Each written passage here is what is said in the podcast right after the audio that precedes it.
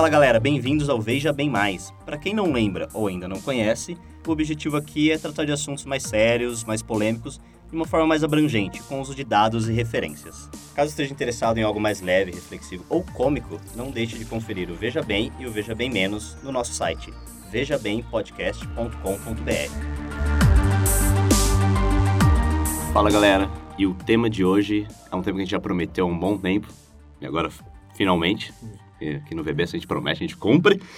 A gente foi alinhado com o tema, né? Exatamente. Que o tema que se gira em torno de promessas, nós temos promessas também. Chegou a hora de a gente cumprir a nossa. Uh, o tema de hoje é religião.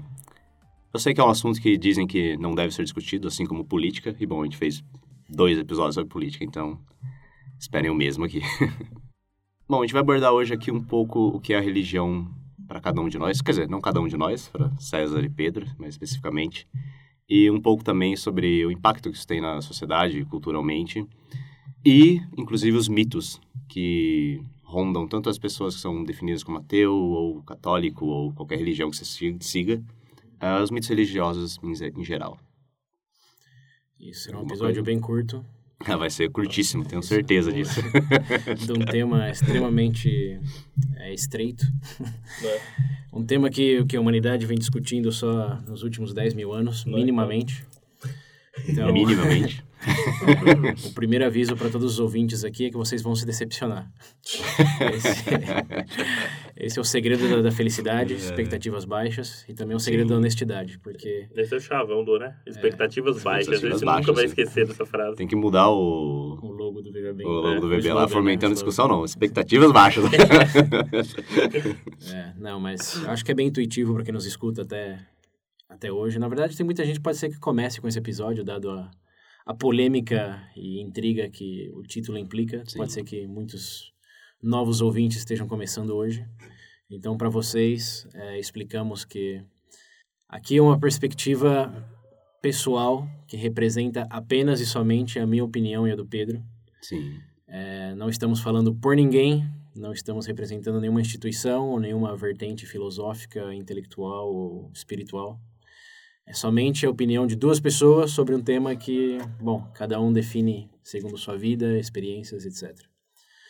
É, como a gente já comentou, é algo que está presente aí no mundo desde que o mundo é mundo. E é algo tão expansivo e tão complexo que eu já ouvi dizer que muitas pessoas dedicam suas vidas a isso. E aqui no nosso caso, vamos dedicar uma hora, uma hora e meia, talvez duas. vamos ver como, como corre, é, então, como vai a correnteza aqui. Vocês é, provavelmente vão notar que estamos abordando coisas de maneira bem superficial, de maneira bem limitada e deixando muita coisa de fora. Isso vai acontecer, é uma certeza que eu já estou dando agora. Sim. Então, é, eu recomendo focar no que a gente está falando e o que, que a gente está querendo dizer com isso, mais do que o que está de fora. E até porque, se vocês querem saber mais, tem dúvidas, vocês sabem que vocês podem sempre estar tá comentando, sempre Isso. mandando mensagem. Links nas referências, Links nas que referências, pelo menos da minha parte tem pelo menos uns 25. Nesse eu tenho uma série inteira para indicar. É. Então é, é o começo da discussão, como a gente sempre fala. Exatamente.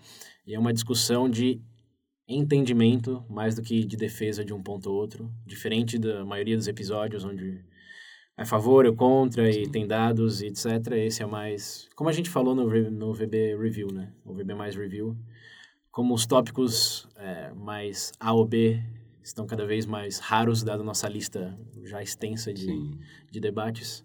Agora é uma questão de vamos entender melhor essa perspectiva desse tópico, nesse quesito bem específico. Então é isso. Para que ninguém se decepcione mais do que eu já acho que vai decepcionar, só mantém em mente essas. Eu não sei, eu sinto potencial nesse episódio. Esse já é um assunto que eu sempre eu sinto gostei. é. Bom, então, dados os avisos, César, Vamos começar. Eu não vou fazer aquela perguntinha de quem é contra, quem é a favor. Apesar de que nesse tópico tem pessoas contra, sim. Sim, sim, mas acho que não é exatamente o caso aqui. É. E, mas Vocês bom, vão entender o porquê muito em breve. É. Mas tem uma pergunta que dá para definir quem é contra ou não. Como eu disse, tem gente que acha que religião não deve ser discutido. discutido. Por quê? Vocês acham que vale a pena discutir é religião ou vale. não? Até porque quem fala isso, ah, não, não se pode discutir é, religião ou política mas o que eu tenho tá certo. Você não pode falar? ah, ah, pelo amor de Deus. Sim, mas uh, além, acho que esse, essa pergunta remete ao, ao VB Vale a Pena Discutir, que é o intuito de você entrar numa discussão como essa. Como eu falei já naquele episódio, no VB Mais Review, se você for discutir religião com o intuito de converter alguém ou desconverter alguém, aí eu acho que não vale a pena porque você já perdeu antes de entrar. É a questão de perspectiva, se a intenção for compreender melhor a perspectiva da outra pessoa e compartilhar a sua é, de uma maneira simpática, para usar um termo bem abrangente, é. vale a pena porque é compartilhar conhecimento. É, mas além disso, também tem o fato que é uma frase muito boa para mim, de que você não pode discutir religião e política, visando é, diminuir hostilidade entre duas pessoas ou dois grupos. É, porque, primeiro, tem essa perspectiva que o Pedro falou, você já está definindo eu contra eles, e, tipo, você não vai me convencer, eu não vou te convencer, então não adianta nada. Mas vivemos num mundo que bilhões de pessoas são religiosas, é, em números exatos, que das 7 bilhões de pessoas que existem hoje, em torno de seis se definem como religiosas, pra, provavelmente mais, é, dados na referências ouvintes. E através do, da história da humanidade também sabemos que a nossa sociedade é basicamente fundada em princípios religiosos, por mais liberal que alguns estados é, se autodefinem. Toda a história do, do Ocidente e muito do Oriente é, vem da premissas religiosas, de bases religiosas. É aquilo do mito fundador também que você comentou, né? A gente falou dos mitos. Sim, do VB 20, mitos. É, 20? Era, era 20. É, tudo é uma evolução de alguma outra cultura, de algum outro pensamento. E como o pensamento antigamente era, vamos generalizar aqui, 100% religioso, é, as derivativas desse pensamento também... Bom, você tem hoje disfarçados de outras ideologias, de outras narrativas, mas é, quem cava encontra um princípio religioso por detrás deles. É, mesmo, como eu disse, o liberalismo, que é quase que a bandeira dos não religiosos, parte de princípios bem religiosos, como de valorizar a humanidade, os direitos humanos, a individualidade, que são coisas que muitas religiões plantaram através de muitos séculos. Mas acho que é legal começar com o fato de que estamos falando de religião, mas religião é um conceito relativamente novo. A palavra religião só passou a ser usada, segundo fontes, que estão na referências ouvintes, uh, no século XVII, para definir o que era os conquistadores é, entrando em contato com a população da, da América, do, do continente americano, é, para distinguir é, o que, que eles acreditavam e o que, que eles faziam. Mas até então o termo religião não era, não era um conceito construído e aceito porque era parte da vida. Você pensar que as pessoas viviam já, cresciam acreditando em algo e se comportando eticamente e até legalmente, segundo as leis da, da, da crença que tinham. E ser religioso era, quer dizer, não, não tinha religião, tinha viver. E você vivia na sua cultura. Fazia parte da, da vida. Isso. Até o, o, termo judeu, por exemplo, é um excelente exemplo, porque ele pode designar tanto uma etnia quanto a crença. Você fala, eu sou um judeu, é, o que, que significa isso? Você é de descendência é, judia ou você crê na religião hum. jude, é, judaica? Então, você pensar nisso, você vê realmente que existiam grupos de pessoas que seguiam tradições, que seguiam certas leis, que viviam em suas comunidades.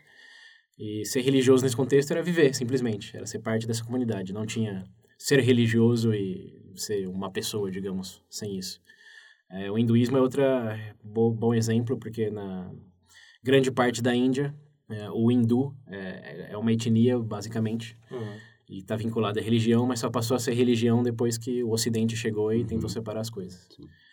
E à medida que a gente for conversando mais, é, vamos conhecer também o, o historial de como é, o, o, cristianismo, principalmente o protestantismo, protestantismo, o protestantismo é, no nosso caso, o principal catalisador para a gente usar o conceito de religião. Né?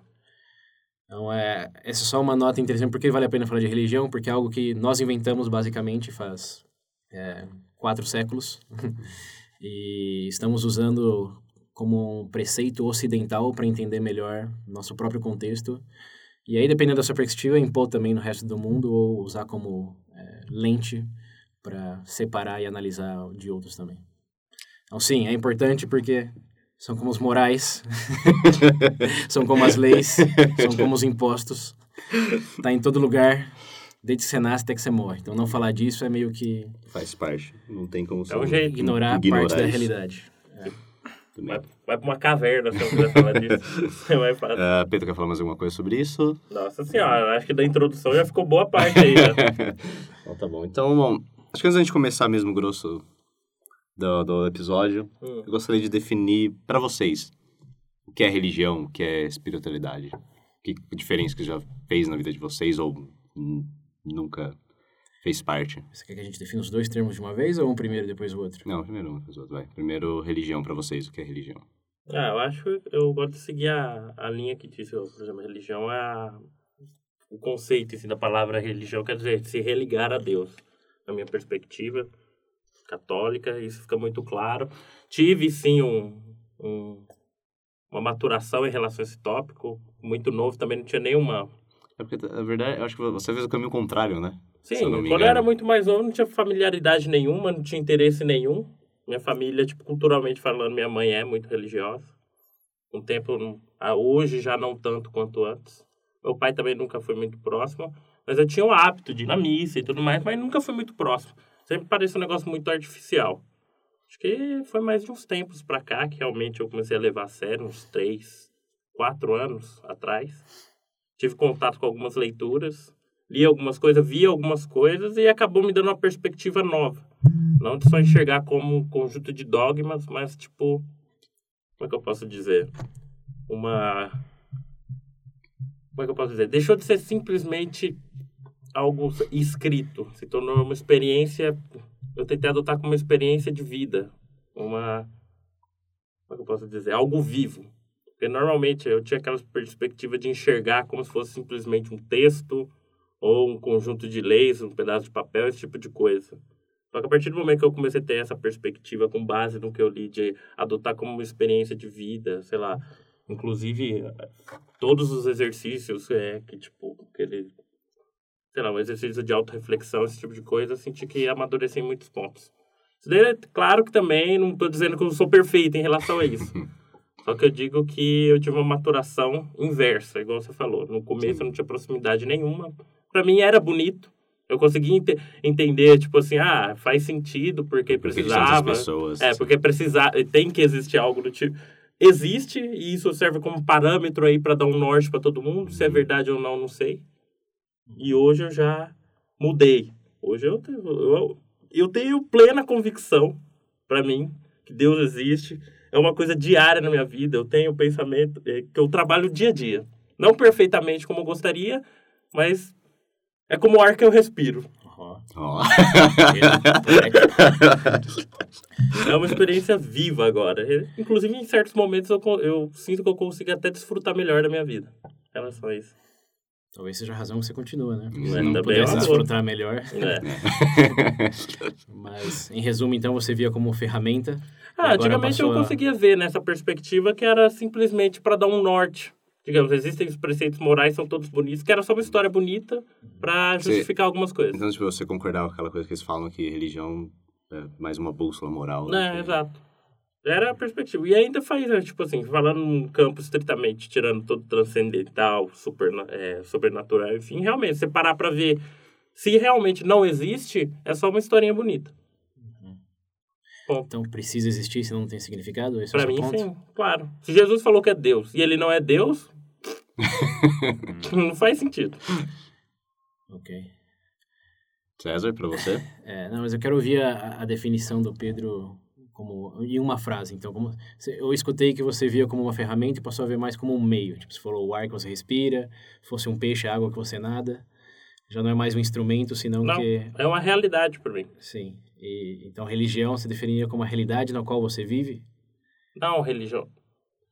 Eu, def- eu, defini, eu definiria a religião para mim a minha ligação junto a Deus. Por exemplo, o meu trabalho em relação à fé seria passar toda a minha vida tentando me tornar aquilo que eu gostaria de ser, não só para mim, mas perante os olhos de Deus. Ponto. Então, você define para você mesmo religião. Isso. Então, se uma pessoa, não sei, numa tribo australiana Uhum. falar que é religiosa, você entenderia essa religiosidade da pessoa como uma tentativa de se conectar com os deuses deles, com os significados deles. Ah, Como- faz sentido. Dizer- Mas o problema aí é que tipo, você, claro, eu já tô até vendo você tá tentando Não, eu, amarrar. eu quero saber se você acha que é, é possível definir religião, que você definiu para você o que é religião. Mas você acha que é possível definir religião de maneira geral Não, eu acho que é um ato de se religar a Deus. a Deus? É. Pode ser uma entidade que você tem que definir Deus, já que tem muitas religiões por aí, como É, então, o próprio que eu budismo, coloquei. Ah, eu não posso definir pelos outros porque eu não sei, cara. Isso, como algo, inclusive, algo mais além. Eu não, eu não sei se eu, não sei se será algo mais além, estritamente. É porque, inclusive, isso era uma coisa que eu tava, enquanto você estava falando, eu estava pensando, porque essa é a sua visão de, de religião, Hum. da, da religião que você segue, Sim. certo? Mas conforme as outras religiões, que a gente sabe que tem pensamentos completamente diferentes às vezes. Ah, tipo, você automaticamente acha que eles estão errados? Não. Ou não? O, tanto as três maior, maiores, não sei se chega a ser a terceira maior, mas as três que vêm da mesma, bebem da mesma fonte, cristianismo, ju, judaísmo e islã, vêm da mesma fonte. São as mesmas figuras, são os mesmos Sim, preceitos. Claro que existem divergências, assim como todas as outras do mundo, Uhum. mas não dá pra você dizer, por exemplo, eu como católico eu faço uma ação boa e sei lá, um muçulmano ou um, sei lá, um shintoísta da vida faz a mesma ação, ela continua boa do mesmo jeito. Sim. Independente da, da, da crença, É. você, tipo, então, você leva mais em conta a ação, a atitude da pessoa, do que, por exemplo, independente do que, do que ela segue ou não. Mas peraí, vocês estão entrando numa tangente aí de, de boas ações que a gente está definindo religião. Né? É, porque a gente está entrando no discurso quase do Papa Francisco já, que, que disse não faz muito tempo que uma boa ação é sobre, como, vale mais do, Do que, que- é, é, a é determinação da crença específica da pessoa. Ou falta dela. Hum. Quer dizer, aí eu também fico meio assim, porque aí Não vamos no entrar- vamos- teológico. Ah, eu em ia, eu ia entrar nisso. Não, mas enfim, vai. Então, para vocês consegue definir assim, para as outras pessoas, outras culturas, você projeta como... Eu gosto de usar ótica, claro. Uhum. Eu- isso é o que eu acho. É difícil dizer o que, o que a pessoa vai achar. Mas eu consigo colocar essa lente para enxergar, por exemplo, quando uma pessoa vai falar da religião dela para mim. Sim. Entendeu? Uma, Eu, uma tentativa eu- de conexão com algo... eu acho que de busca, tipo, de se aproximar, tipo, de se religar novamente a Deus, ter um, tipo, entrar nesse campo transcendental da coisa, por Ah, assim aí dizer. Uma tentativa de desconectar algo transcendental. Exato. Ou de transcender a pessoa mesmo. Perfeito. Ok. Ok. César, e pra você, que religião? Ixi, eu tô. Ó, primeiro, full disclosure, ouvintes. É, o Pedro é, é católico, eu me defino como ateu. E ateu no sentido. No- aí aí, aí vamos entrar nos detalhes. Você chegou a ver um vídeo do cara do TED? Eu vi esses dias, a Ateísmo 2.0. Sim, sim. É, ateu é é uma palavra bem abrangente que dá muita margem para interpretação, então é por isso é importante definir bem o que um quer dizer com isso. É, no meu caso, quer dizer estritamente que eu não acredito ou quero dar a entender que eu acredito na versão mainstream da definição de Deus, que, como o Pedro disse, tem as três ah, maiores religiões, que na verdade são quatro e o judaísmo não está incluso, porque se define em número de, em número de pessoas. Né? É o cristianismo, o islamismo e o hinduísmo, é, porque é Índia, bilhões de Uhum. pessoas. E o budismo, porque também domina grande parte do sudeste asiático, que também tem muita, que, que é um lugar que tem muitas pessoas. O judaísmo, em termos de conhecimento, você falar, é as mais religiões mais conhecidas, sim, a, que eles chamam de a Abrahamic religions, Exato. vem de Abraão, é, são essas três, e as outras duas, em termos de números, é, o hinduísmo e o budismo. É, então, mas quando você fala em Deus, a definição de Deus vem das, mais das três primeiras do que das, outras, das últimas duas. É, é um Deus abrâmico. É o Deus entidade é, consciente, quer dizer, oni, omniconsciente, omnipotente, Onipresente. onipresente, é, que afeta, que afetou a história da humanidade, que ainda afeta é, o decorrer da sua vida, segundo o que você acredita ou não, faz ou não, enfim, é, é uma entidade consciente e Eterno. Bom, Bom, eterna, mas não, que mais que isso é que é pre- presente, afeta, afeta Perfeito. o seu dia a dia, não é, por exemplo, como a crença de algumas vertentes budistas de que existe uma energia universal que está Uhum. dentro de nós, mas tipo não tem influência direta em que você faça e não só manifesta algo belo que você encontra ou tentar se conectar com ela. Mas não é, se você prometer algo, ela vai te retribuir algo, não é que defende o grupo em vez de outro. Então, o meu ateísmo vem dessa necessidade que eu vejo de definir que eu não acredito nesse Deus abraâmico. Essa entidade superior, omnipresente, omniconsciente, não. Eu acho, eu não acredito nisso. Uhum. Para se falar, eu, eu não acredito que possa existir algo que ainda desconhecemos ou talvez nem tenhamos, tenhamos a habilidade de conhecer, aí eu não posso ser arrogante e falar que não, porque realmente, ouvinte, se vocês conheceram uma pessoa que falar que tem certeza que nenhum tipo de Algo desconhecido, maior, é, não que, que nenhum tipo de desconhecido existe, é, essa pessoa tá, tá sendo mais iludida do que muitos fanáticos religiosos que vocês podem considerar os mais iludidos Eu não possíveis. sei se ela for o próprio Deus. A não ser que, a não ser que seja o Morgan Freeman, assim, mas, mas é, é nesse sentido. E também no sentido que o agnosticismo, embora signifique... Pode ser que existe, pode ser que não, que talvez para algumas pessoas definiria Acho isso muito melhor... Em cima do muro. É, então, para algumas pessoas se definiria melhor ah, o, que eu, o que eu acredito ou não acredito. Que Uhum. eu acredito que tem coisas que não conhecemos ainda e estão fora da nossa capacidade pela ferramenta, momento tecnológico, enfim, você pode Eu- eu numerar acho- diversas coisas. eu acho que Mas, tem pessoas que, pela sua descrição do que você é, iam chamar você de... Diagnóstico. diagnóstico. então, mas aí que tá. Porque o agnóstico tem o seu próprio problema que é ao colocar em dúvida, ah, ao colocar em 50% a possibilidade de algo existir ou não, tem que colocar em 50% a necessidade de todas as coisas imaginárias existirem também. Como a fada do dente, o Papai Noel, porque se você não consegue provar que não existe, e essa é a determinação da maioria das pessoas para definir se acredita ou não, é, você tem que ser agnóstico em relação a tudo. Não. Se você pensou em algo que não você consegue provar, pode ser que existe. Você não pode provar que não, então você tem que dar 50% de chance de que sim existe. Então eu não quero dar essa margem de agnosticismo, porque eu realmente não acredito na narrativa abraâmica de Deus. E eu não acredito ao ponto de me definir como ateu para não deixar essa margem. É, eu sempre também uso o exemplo de tem 90% de chance de chover, eu levo guarda-chuva.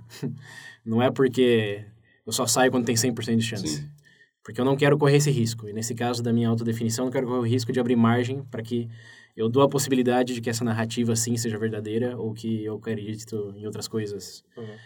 é, imaginárias. Então, ateu, nesse sentido, bem estrito, e eu tô falando de mim mesmo, não é pensar que todo ateu se define assim ou Uhum. se vê assim, porque tem os ateus militantes, tem os ateus... Acho que ateu agnóstico também é um termo que existe. É, então, Todas as combinações você pensar... é ateu, militante, não sei o quê. Tanto que acho que é por causa disso É. que tem gente que fala que o próprio ateísmo meio que se torna uma religião. Sim, mas aí voltar... força de... Voltamos à Olha, definição de religião, né? Porque aí ó, o problema aí da, da religião é que... Bom, Pedro definiu para ele o que é religião, mas um ponto interessante é que o Pedro definiu isso no meio dele, que é usando Sim. as lentes dele, os óculos dele, é, do que ele acredita e projetando isso, de certa maneira, outras religiões. Enquanto eu, por não ter é, esse meio tão é, substanciado é, em termos transcendentais, se que- se quiser, metafísicos, é, eu fui muito influenciado já por toda a minha exposição a, a pensamentos analíticos, correntes filosóficas e acadêmicas que eu, até para a pesquisa desse, desse episódio, eu dei um passo mais no que eu definia como religião, que antes era um sistema de, de crenças e rituais que buscavam dar significado à vida, de maneira bem geral, Hum. eh, para uma mera invenção acadêmica. Hum.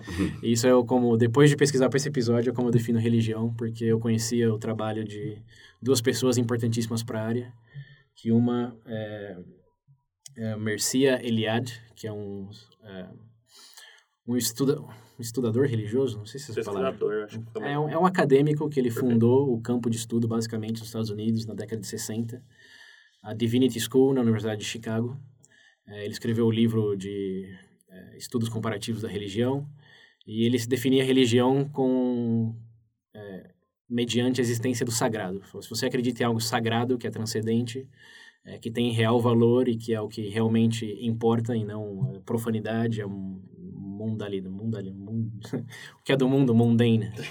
Não, não sei como traduzir bem. É, o que é? mundano, como é que é? Mundano, essa é a palavra.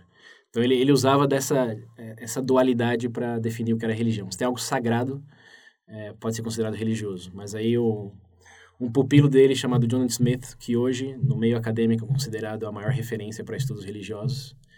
Ele, depois de seguir os passos do mestre, se deu conta de que o mestre estava numa direção talvez equivocada e se deu conta que a religião, como a definimos, é um mero exercício das lentes que estamos usando.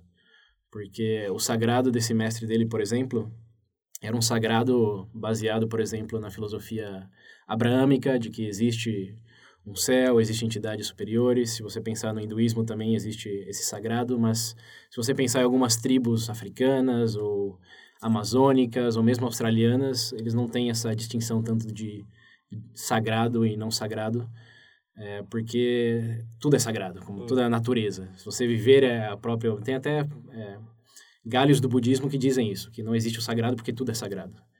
Então, o que só existe é o seu nível de, de conexão com, com o resto das coisas, mas eles não definem como necessariamente sagrado. Se você usar sagrado também, porque aí você passa de definir religião para definir o que é sagrado. Uhum.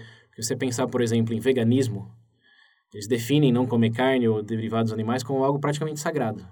E você percebe isso, primeiro, pela insistência em tentar converter as outras pessoas a isso. e segundo, pela importância que realmente alguns preferem passar fome e morrer do que quebrar esse paradigma. É, e não só o veganismo, você pensar em alguns ambientalistas hardcore, você pensar, na verdade... Ah, qualquer coisa. Até torcida organizada. Crossfiteiro. É. os crossfiteiros, Pedro. É, os crossfiteiros. torcida organizada, pensa uma final de campeonato Nossa importante. Que... É. Fala pra mim que isso não é sagrado. Pra... Nossa, o Corinthians ganhando Palmeiras lá no palestra, nunca vou esquecer. Então, é, esse Jonathan Smith viu que realmente, para você definir o que era sagrado, o que era religioso, você tinha que ter uma base de referência muito uhum. grande para projetar isso e definir. Porque nós, de novo, não definiríamos, definiríamos veganismo como religião. Uhum. Mas se você usar esse conjunto de palavras, você é obrigado a fazer isso. Quando ninguém concordaria com você que é uma religião. Uhum. É, além do que, como lembrando, como o termo religião é algo bem ocidental inventado no século XVII, é, a, a própria premissa de que você separa a sua vida entre algo transcendental, sagrado e o que não é, é algo que nós impomos na nossa descrição e análise de outras culturas. E aqui vem o ponto que eu queria falar do, do cristianismo, por que fal falamos isso. É, e assim, ouvintes, aqui não, não somos expertos, obviamente, sempre deixamos isso bem claro, mas segundo as fontes que eu fui exposto, e vocês podem ter acesso nos links também, a melhor teoria do porquê chegamos a esse ponto é, é, é em relação ao cristianismo, porque como vocês sabem, o judismo, o judaísmo sempre foi etnia, leis e Sim. um pouco de, desse transcendental, mas nunca uma religião em si mesmo, nesse contexto da palavra. É, com a frase de Jesus de César, o que é a César, é, o que é de César, César e a Deus é, que é de Deus.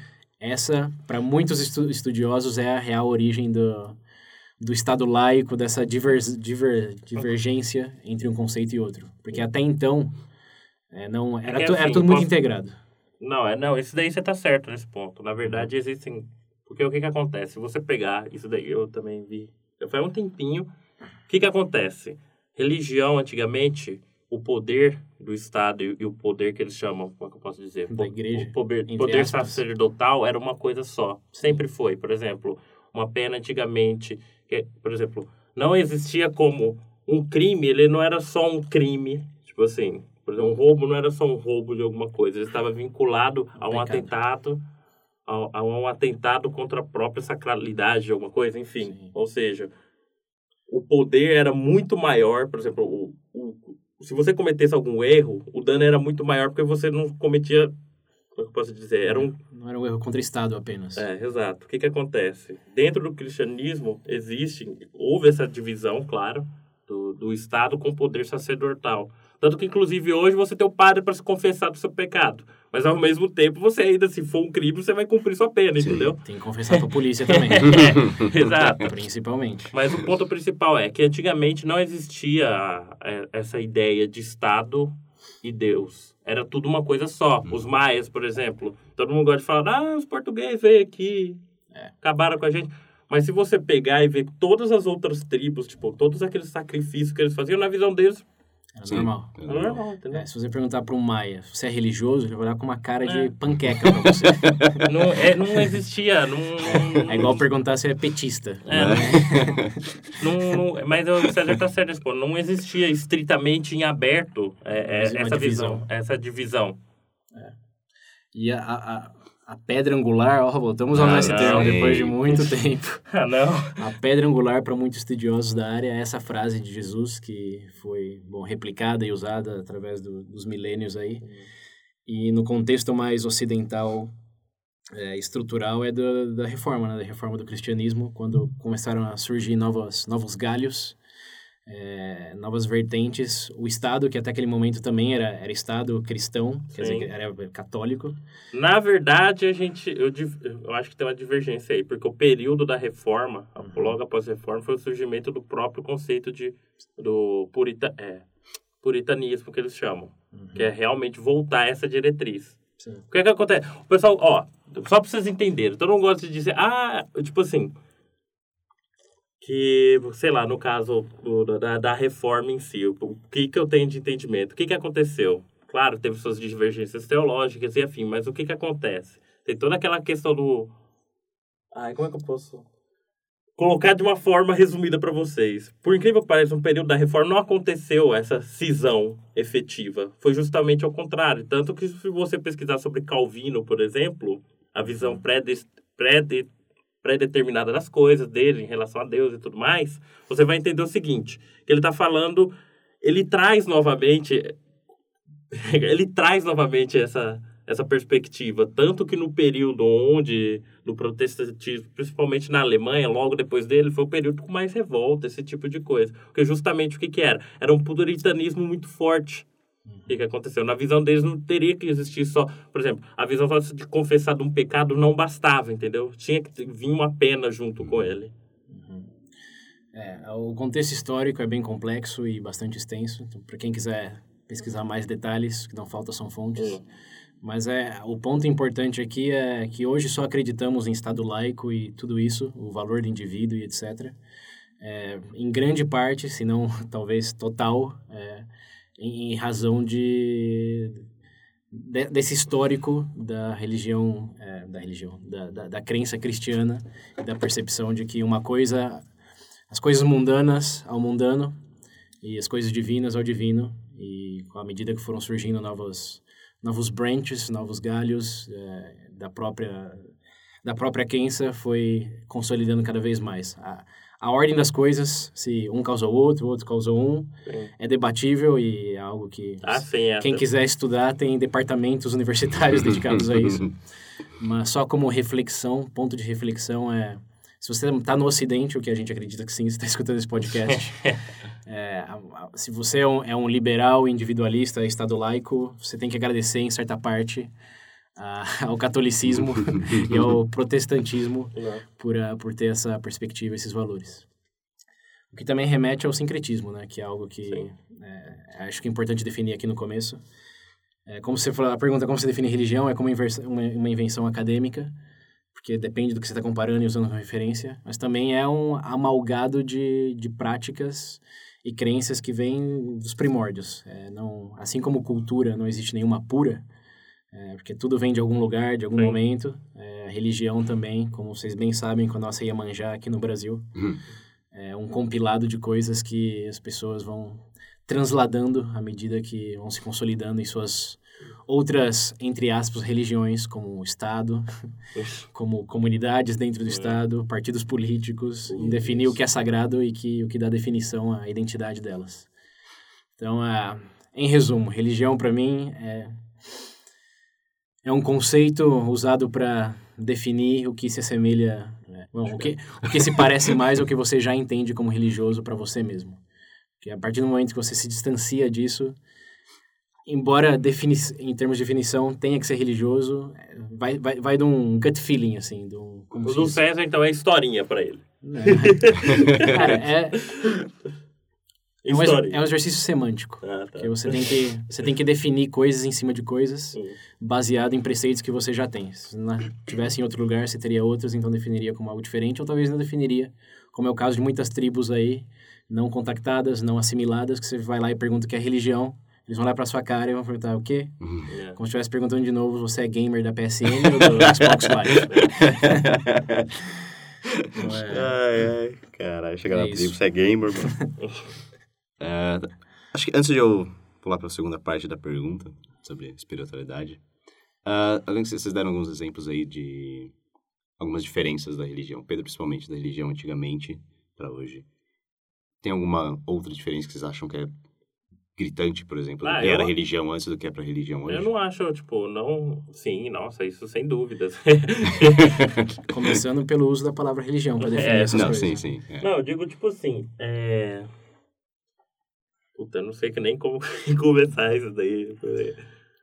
Deixa eu. Ó. Na verdade, eu vou Há entrar. mudanças que você acha que veio para melhor? Nossa, Do acho que- que a gente tá pulando, tá pulando já. Já que aí vai... É, acho que, ó, ouvintes, temos separados aqui os tópicos para não, para não, pra não, Pra não misturar. Ah, não, tá, não tá. colocar não, os bois na agora. frente, deixa- as carroças na frente dos bois. É, estamos aqui primeiro no aspecto pessoal, como definimos e entendemos o conceito, do nosso ponto de vista. Depois, para consequências e benefícios para a sociedade, queremos já ter consolidado nossas definições, que aí vocês vão entender melhor o porquê que a gente pensa da maneira que pensa, esperançosamente.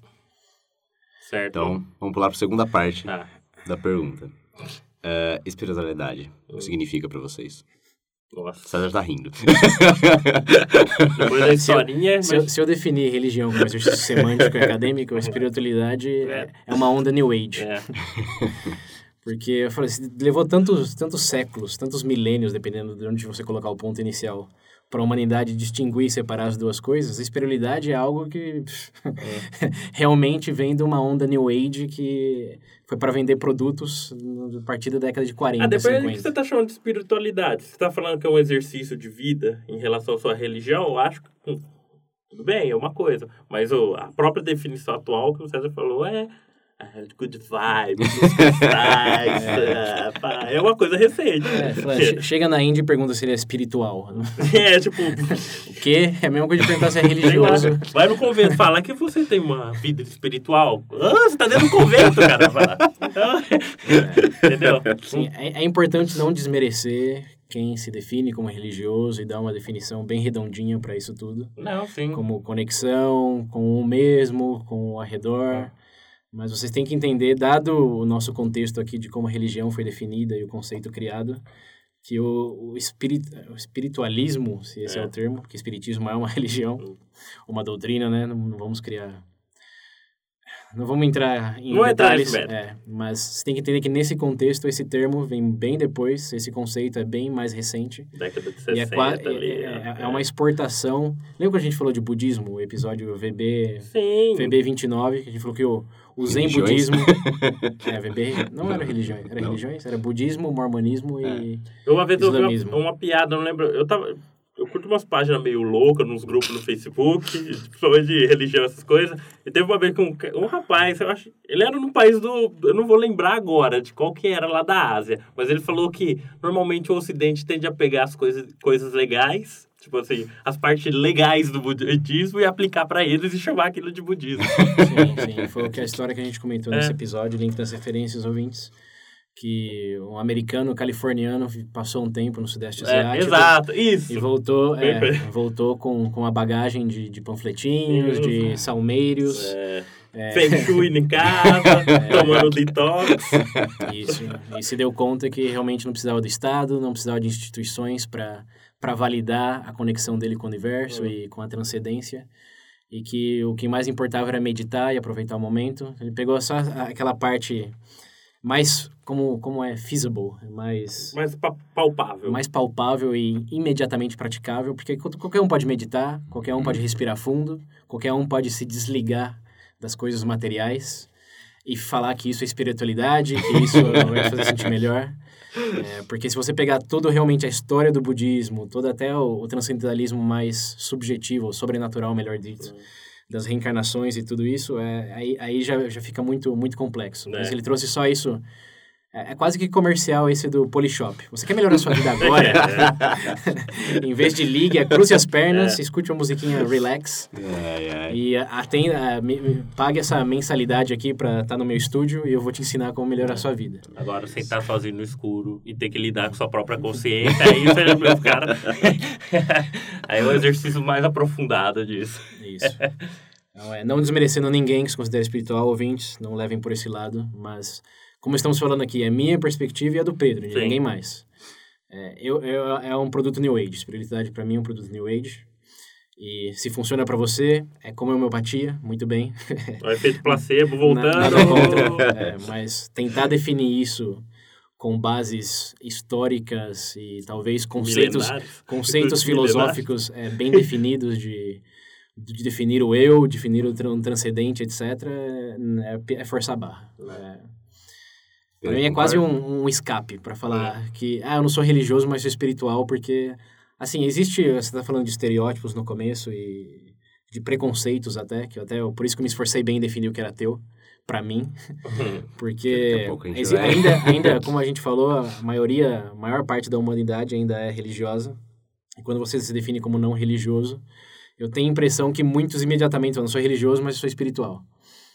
É, é meio que um, uma área, de, uma zona de escape, assim, é um bode expiatório para dizer, não, é- estamos, damos as mãos de que algo superior existe, podemos nos conectar, mas eu não quero me dar o trabalho de definir isso, ou explicar o porquê. É, eu ah, só quero dizer que eu sou mais do que o mundo material, sou mais do que minhas ambições. Olha o Egoístas. falando. Hã? Já ouviram falar do gnosticismo? É, é verdade. É. Exato. definiu bem. É isso aí. É, é um, é um termo reformulado há, há- tanto tempo, que significa tantas coisas, que chega no momento que já não significa nada. Você fala, eu sou espiritual. Perdeu todo sentido. É, porque qualquer um pode falar espiritual. Pensa bem, qualquer um pode falar que é espiritual e você finge que entende o que ele quer dizer por isso, porque como você vai dizer que não é? É verdade. né? Você pode falar que você está lá jogando o seu joguinho no, no PlayStation 4 e se sente... É um momento um espiritual para você. espiritual, É, é, não muita é? Entrar, entrar, entrar naquele A transe do seu jogo. solto. Eu não é que alguém consegue ter um momento espiritual jogando online. Sumiu na minha cabeça, é só seu desgraçado. Mas não, falando, não, é- não é impossível. Sim. Se alguém dizer isso, você não pode rejeitar. Falar, não, não é. né? Balela. Mas que vocês vão fazer uma piada, bom, pode admitir. Nossa, Mas Então enfim, vamos lá. Ah, César até comentou agora o negócio de estereotipos. estereótipo. Estereótipos, estereotipos. E, inclusive, também mitos, principalmente para vocês que se definem como católicos e ateu. Quais são os mitos e estereotipos que vocês, Vincular, em primeiro, sempre vocês escutam bastante? Eu entendo, tipo assim, que lembrando, Pedro aqui se define como católico, Católico. romano, não E o que, que, eu, ortodoxo. que, que eu entendo? De- você tem que buscar santidade.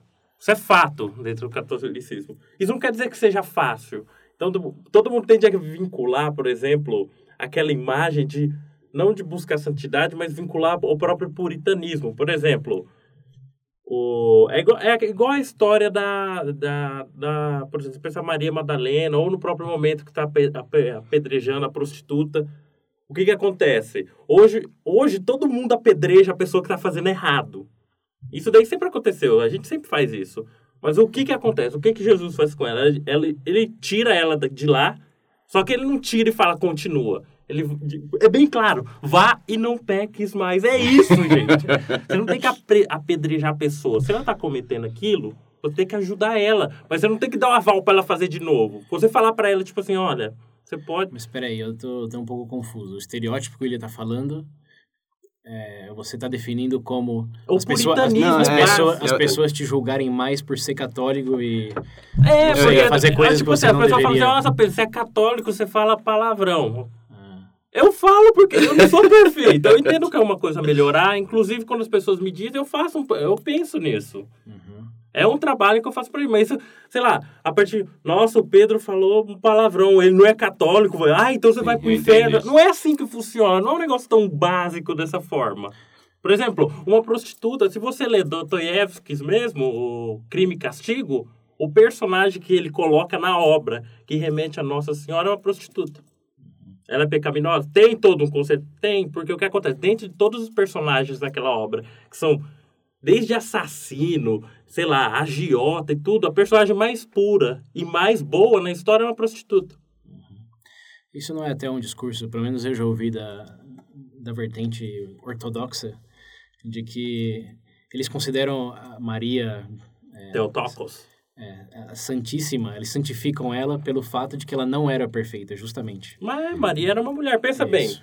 Ela era uma Porque mulher. se você pensar nela como alguém que não podia cometer pecados, que foi escolhida, que estava predestinada a ser a mulher perfeita, não, não, não tem mérito. Porque já era para acontecer Sim. e não, ela não teve essa iluminação, não teve descobrimento, mas se você vê ela como uma pessoa normal que se esforçou para chegar ao ponto de ser abençoada com, com todas as Não. o que aconteceu na vida dela, é porque ela realmente foi da imperfeição A para perfeição em si. É.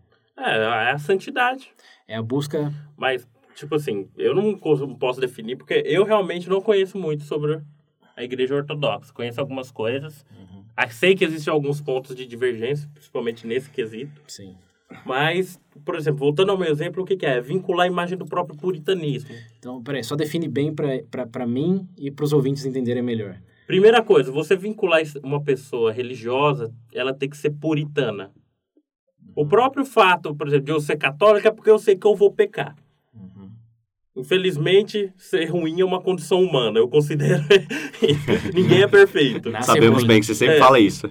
Quantos então, episódios mim, então eu falou? entendo o quê? Que o fato de eu estar indo lá é justamente para eu tentar buscar isso, entendeu? Normalmente as pessoas têm uma, imagem contrária. Falam, se você se filiar, sei lá, a uma igreja, automaticamente você tem que ser, você vai se Perfeito, tornar um sim. puritano ou vai ser um santo. Não, não é assim. Mas, em teoria, é buscar cada vez mais a santidade. né? Exato. Ninguém falou. Então, então, então, se você xinga, eu digo, Pedro, você devia estar xingando, e você xinga de novo, Eu tô, eu tô errado.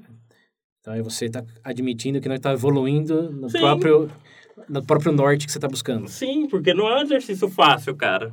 Não é. Você se dá o seu tempo, então. Pode Exato. 30... Não é uma coisa fácil. Tem gente. Ó, outra, vamos ser sinceros, a coisa, a coisa mais difícil na sua vida é você conhecer seu próprio ser por completo. Tem gente que. Ó, você acha que com 20 anos você vai se conhecer por completo? Você não vai. Não vai, não adianta. Até a própria premissa, o que significa se conhecer por E- completo? Então, você vai entrar no Se questionamento. olhar no espelho, se Mas olhar eu, digo, mas, eu digo, mas eu digo no momento, eu digo no Tá momento, cara, que não é um negócio fácil. Aham. Entendeu? O problema é todo mundo achar que vincular, você vai, sei lá, se vincular a uma igreja, automaticamente você vai estar perdoado de tudo, automaticamente você é perfeito. É, tô- que- Eu acho que dá para simplificar no, no sentido, se você se define como religioso e eu não sou religioso, o estereótipo é pensar que você deve ser melhor do que eu, já que você é religioso. Exato. E quando você não é, eles te julgam mais por isso. Faz sentido. Esse é o estereótipo número um que vem à sua cabeça. Sim, todo, na verdade, o pu- do puritano é o que me vem na cabeça. Que Você devia ser menos mundano. É, exato. Eu acho que isso não, nem só pro catolicismo, mas Acho que é no geral também, pra né? religião. Uhum. Pelo menos as três maiores. E tem algum outro estereótipo que você... Ser chato. Eu não sou chato. todo todo religioso é chato, mas... E o... O padre Marcelo Rossi também não era chato. Ô Pedro, e o famoso lá da outra face? Eu lembro que a gente já discutiu Ah, é sobre verdade. isso. O pessoal você. gosta de dizer, tipo assim, não, se você é religioso, você tem que sempre dar sua cara a tapa. Se você é, Dependendo. peraí, se você é católico, no É, caso. exato, se você é católico. Olha, a única diferença do, do, do, do- que é citado no Evangelho é que quem fez isso foi Jesus, que, por- que é, por sinal, é Deus e poderia mandar o cara direto pro inferno. tá? Mas agora falando, tipo assim, eu entendo que, que algumas pessoas... te- É porque a gente vai entrar num outro ponto. Hoje a a- existe, tipo assim, uma perspectiva em relação a, tipo assim, a sei lá, a Bíblia em si, alguns trechos, sei lá, o conceito de, de paz Uhum. para as pessoas em geral. O que que reme... o que que é a paz acima de tudo? Na visão do cristianismo, a paz está acima de tudo? Não. A justiça e a verdade está acima de tudo. Exato. Até eu que não sou católico sei. Então, então, por exemplo, se para você ter, digamos, ter um exercício, para você tiver que ter a paz eterna na terra, tudo bonito, você tiver que sacrificar algumas coisas dentro do catolici- catolicismo que é considerada sagrado, cara. Até porque quem diz isso não está muito familiarizado com a Margedon, né? É. É. Que é uma literal guerra contra É que nem o que não no- está bem. quando eu tava a série do, do Morgan Freeman lá, você era lá mesmo? É, ouvintes, uma das nossas referências aqui é a série A História de A Deus. História de Deus com o Morgan Com Freeman. Morgan né? Freeman, tá no Netflix, as duas temporadas. Tem... Não é... Tenha baixas expectativas É. como para esse episódio, Boa, mas é, é- falta coisa. ele, ele foca muito no lado positivo da religião, mostrando como a diversidade é, é bela. É, então, por exemplo, eu achei interessante pela diversidade que mostra. Mas é bom, é bom pela, pela exposição. né? Sim, Você exato. vai viajar por muitos países com, com Freeman e ter exposição a, a rituais que vai ficar de boca aberta. Como E tá no- com o Freeman. É, como no- não sei se alguém já viu do Sudeste Asiático, que eles colocam agulhas, espadas na boca, atravessam a Sim, pele. já já. vi esse negócio desse. é. Sim, esse eu, eu sabia que existia, mas aí eles dedicam sólidos 20 minutos, ah, desde o começo ao meio e o fim da, do ritual, e é algo... Uma das coisas mais bizarras que eu já vi na vida. ainda não vi. segunda é- temporada, né, pelo É, jeito. segunda, segunda temporada. É, Beleza. com, é, ouvintes, independente da sua percepção no, no tópico, é, vale pela exposição Sim, e pelas bizarrices que, que ele É. mostra. É, é incrível. Se Mas- você cair no templo de algum deles, você saber o que fazer. né? É, mas assim, eu mencionei isso justamente por causa disso do que o Pedro tá falando, Hum. do sacrifício. Porque tem um episódio da série que eles estão falando principalmente do, do mar, abriu o mar vermelho, passou. Sim, Mas, tipo, pra salvar os judeus, sim. tipo, dar o milagre de abrir o mar, Mas ao mesmo tempo Deus matar teve os que egípcios. sacrificar os egípcios, que ainda assim também são filhos dele. Então, tipo, desde sempre tem essa coisa de... Não adianta, precisa é difícil dizer. Por exemplo, você Perfeito. pa- parar pra pensar aqui. Se você chegar no exercício de imaginar, por exemplo, primeiro você tem duas perspectivas diferentes. Se você chegar no exercício de imaginar o que, que você consegue definir o que é justiça, por exemplo. Infelizmente, se realmente, se você, sei lá, acredita no Deus onipresente, oni, oni- onipresente, onipotente e tudo mais, você vai entender que, primeira coisa, ele é eterno. A sua perspectiva de ju- justiça é temporal. Entendeu? Sim. Não são os mesmos parâmetros, cara. Contextual. Exato. É um negócio muito abrangente. Algumas pessoas gostam de dizer, ah, é porque Deus permite a fome. Exato. Agora, tá, vamos colocar um exercício contrário. Imagine todo e qualquer segundo que fosse remeter a acontecer alguma coisa. Sei lá, alguém vai tirar não sei, a bala no ar, some. Você vai xingar alguém, a palavra some da sua boca. A própria realidade se, se torna. Mas esse não é o que muitos definem como paraíso ou céu? É uma realidade onde que Eu isso não sei o que eu, eu, eu não consigo dizer exatamente o que é o céu. Eu imagino que, o, pelo menos para mim, com base em tudo que eu vi, eu imagino que é estar de novo com Deus. Se eu vou te dizer se vai ter um unicórnio correndo lá, cara, eu não sei. Ah, Eu não- É, Agora não vai ser igual. Pode, você pode apostar uma coisa. O paraíso não é o cartazinho da testemunha de Jeová, que tá todo mundo tigre, arco-íris atrás. Não, não é isso. É igual do... supostamente, é que né? O que, filme o do... que, que você sabe? Não, vai saber. E se for, qual o problema é também? do- Pra, pra fala. você não é isso, né? É. Deixa isso bem claro. Pra É. você não é isso. Mas Mas César- a sua pergunta, então, no caso, pra ele, terminou no... Não, mitos e estereótipos da catolicismo. no Eu tenho, eu tenho um outro geral. mito que... Eu já fui vítima dele por muito tempo. Eu queria saber a sua opinião de como você reage e desmitifica ele. Hum. De que... Para os não religiosos, a partir do momento que você define como religioso, já pensa como você como menos intelectualmente capaz, como um pouco mais iludido, como Ah, eu acho que, tipo, existe É, sim, sim. esse mito. Mas, É. é. pô, primeira coisa, um dos maiores apologistas que a igreja respeita, sabe quem que é? C.S. Lewis. C.S. Lewis era protestante, pra começar. Quem é, Lê, ó, fala pros ouvintes quem conhece. C.S. é, Lewis mas... é o autor, da, pra quem não conhece as outras obras, pra ficar mais fácil, é o autor das Crônicas de Nárnia, por Uhum. exemplo. Ó, e vamos ser sinceros, dentre todas, tipo, ecu- ecumenismo, O ecuno, Defina. é, ecumenismo o que que é? É o diálogo que você tem entre religiões e vertentes. Sei lá, por exemplo, quando o Papa vai visitar o Dalai Lama. Uhum. Ou algum, sei lá, imã que vai encontrar o Papa, por exemplo. Ecumenismo sempre existiu dentro da igreja, cara. Você tem aí exemplos, sei lá, de, grande, sei lá, de grandes percursores na história mesmo, exemplo, grandes historiadores. Eu acho que, se não me engano, Tom- é que eu não lembro Thomas Woods agora. Qual que era dele. Mas, enfim, eu entendo isso porque eu já ouvi isso. Mas vamos ser sinceros, cara. Se a verdade vem de uma pessoa do mesmo. Ó, isso é pra vocês entenderem. Se a verdade vem da boca de um mendigo, é verdade. se, o se, por exemplo, se você tem um cientista que descobriu alguma coisa, tal, tal, tal, e vem da boca dele, tipo, se, se é verdade, é verdade, cara. Independente se ele é religioso ou não. Acabou. É, mas aí você está se complicando porque você tem que definir o que é verdade e como você descobre ela. Né? Então, você... eu tô falando dentro... Não, você Não, falou não. tipo assim, ó. Deixa- Dentro do conceito de, religioso, por, Sim, por sim. exemplo. Se tiver dentro do meu conceito e veio, sei lá, você é ateu e falou, Uhum.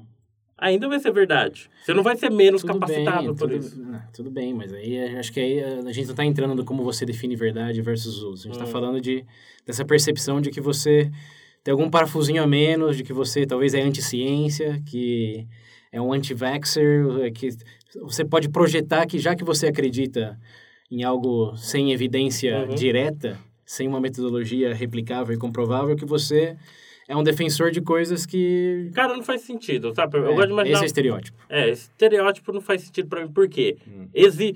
Se o universo existe, eu gosto de imaginar que existe uma ordem por trás dele, entendeu? Uhum. Não é eu não gosto de imaginar que tudo veio da aleatoriedade das coisas, entendeu? Tanto... E como isso prova que o estereótipo não é verdadeiro? Ah, porque para pra pensar. Tipo assim, se existe... Igual da vacina, cara. Da vacina não faz sentido. Se tem evidência direta, você, Sim. concorda. Ah, você tem que, tipo, você tem que dar o mérito da discussão. Uhum. Agora, se tem um X dentro da questão, você quer levantar e a pessoa conseguir te explicar, você vai fazer o quê? E Esse negócio de anticiência também é o que... Não, isso o, daí... próprio, ah, não, o próprio Vaticano Ó, tem... Isso é- 34 ca- crateras da Lua tem o nome de 34 jesuítas. Os maiores, ó, nos 100 matema- maiores matemáticos da história da humanidade tem esses 34 lá. Isso. E aí? Sim. Essa também foi como eu, pessoalmente, saí dessa, desse, desse, desse mito. Porque ó, o próprio Big Bang, quem foi o primeiro a George reconhecer... Lemaitre, É. aluno de quem? Uhum. Do Einstein.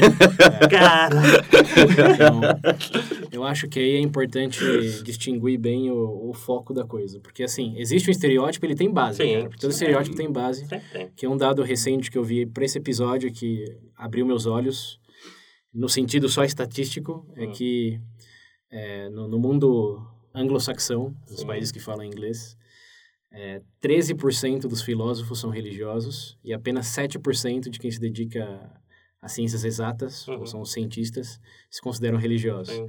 Então, cada vez mais é, vem diminuída a porcentagem Sim. de, do que a gente considera os a vanguarda do conhecimento humano é, se, se identificam como parte de uma religião ou de Certo. uma crença. Enquanto que antigamente, até por necessidade de recursos, porque as bibliotecas, os Sim. livros, eh, as ferramentas estavam todos dentro do poder da igreja, é, então, eu entendo historicamente que sim, tem sentido que quem descobriu a radiação, background radiation, Uhum. é o quem descobriu até mesmo é, um pouco antes de Galileu, com os movimentos da- dos astros e etc. Como, quem, quem, quem teria descoberto isso se não eles, já que só eles tinham todo o material? Mas agora que existe essa divisão muito mais clara, é, como você vê uma explicação do porquê tem diminuído tanto essa vanguarda do conhecimento com a, a associação com, com crenças sobrenaturais? Não, você já colocou, cara. Hoje o forte é secularismo. Você mesmo acabou de falar, por exemplo, antes estava sob, tudo bem, estava sob o poder da igreja, Uhum, certo? certo. Hoje já não é mais esse cenário. Os maiores centros de pesquisas do mundo, a maior, uma- os maiores provedores, sei lá, de investimento para esse tipo de coisa, então não é a igreja. não tem como. Mas você acha que isso desmerece a crença de uma pessoa? Não que Como? desmereça, mas ainda falando em termos de números, faz mais sentido. Ok.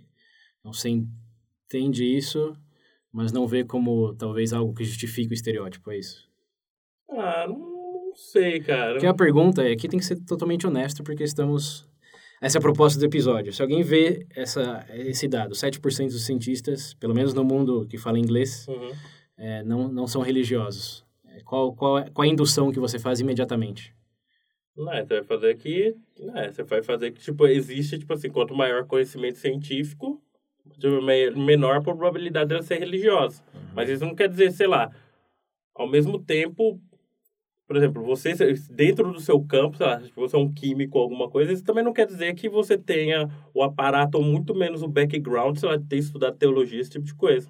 Você saber fazer dois mais dois, você não, sei lá, você não vai saber somar dois, fazer saber uma fazer uma variável, coisa do tipo, você não vai conseguir explicar os quatro discursos de Aristóteles, por exemplo. Entendeu? Hum, não foi pra mim. Você acha que é uma questão de especificidade? Você está focando tanto na matemática da coisa que talvez... Ah, eu acho que saber você, uma... Você perde sua capacidade de, de conexão com o transcendental e Ah, não sei, eu acho tipo? que... Eu, não sei se chega a perder. Uhum. Não sei, diminui a propensão, deixa menos provável que isso aconteça? Eu não sei, eu acho que, na verdade, o foco seu fica mais centrado num ponto só. Uhum. Se você trabalhar com números e resultados exatos, você entrar numa discussão onde, sei lá, que agregue conceitos metafísicos, se você trabalha só no campo material, é mais difícil para você Mas estudar. os filósofos, que são apenas 13%, e o trabalho deles é literalmente pensar no metafísico. Ah, cara, na verdade, na verdade, isso daí eu não gosto de imaginar que número seja referência Sim. nesse campo. Aham, ok. Porque antigamente também os filósofos costumavam ser é, religiosos. E, e sem contar que filósofo também antigamente, né, falava alguma coisa, era capaz de ser morto. Sim, Pelo menos hoje não. O primeiro, o primeiro ateu filósofo famoso é o David Hume, que, que é do século XVII, fim do século XVII. É, é algo bem recente. Bom, eu vou, o Pedro se defendeu aqui, mas eu, eu vou ajudar ele porque é algo que eu, eu, eu também me vi nessa bolha aí e eu acho só que o secularismo e as descobertas científicas e avanços tecnológicos mudaram muito o, o como a gente é, usa a religião para. Você Uhum. falou antes era uma ferramenta. Eu acho que ainda para muitas pessoas, para muitas nações, organizações, continua sendo uma ferramenta. Hum, É uma ferramenta de ajudar o próximo, por exemplo, pensa no, nos alcoólicos anônimos. sim. São todos extremamente religiosos porque quase que precisam ser. Uhum. Porque se você não acreditar, não vai ter muita aí chance tem- de recuperação. Tem aquela piadinha também, que é outra coisa que eles falam, né? Que religião só serve pra Muleta. salvar drogado e... Não, o pessoal fa- gosta de falar que é muleta. Eu não me incomodo. Eu gosto de ter essa muleta. É, é assim, eu estou falando, para muitos é o meio de vida, é o ar, é a água, etc. Mas não, isso não significa que também não, não deixa de ser uma ferramenta Sim. que ajuda muitos em momentos de necessidade específica. E hoje essas necessidades estão muito mais para um lado psicológico, eu diria, do que para entendimento dos eventos, fenômenos eh, naturais, ao Naturais, nosso sim. redor. Que, eh, Perfeito. como a gente falou lá no eh, VB+, mitologia, eh, todas as mitologias eh, começam com uma tentativa de explicar o, a origem do universo e Perfeito. o porquê que tem furacão, que tem tempestade, então. E as religiões, bom, é, até o, o Joseph Campbell, que a gente citou nesse episódio, ele definia como religião como... é, a é, ele definia religião como a sua mitologia. Uhum. E se é a religião dos outros, é mitologia. Uhum. Então, se você pensar nesse quesito de explicar fenômenos naturais e a origem do universo, para mim é extremamente compreensível quanto mais científico Uhum. é, ou mais exposição você tem à história da evolução do pensamento, Sim. como os filósofos, mais propenso você é a não usar religião para essa necessidade de explicar as coisas ou entender melhor esse tipo de coisas. É, mas isso não significa, e aí, aí que vem o meu ponto, que a pessoa seja menos intelectualmente capaz, de maneira geral, porque ela usa outras coisas que a religião faz muito bem e que nenhum método científico é, pode suprir, como essa coisa do, do autoconhecimento, Uhum. que você quer se autoconhecer cientificamente, você vai medir o número de neurônios que você tem, você vai medir o seu peso, nível de gordura, conex- IMC. é, é, assim, você, você tem que mensurar e dividir, Perfeito.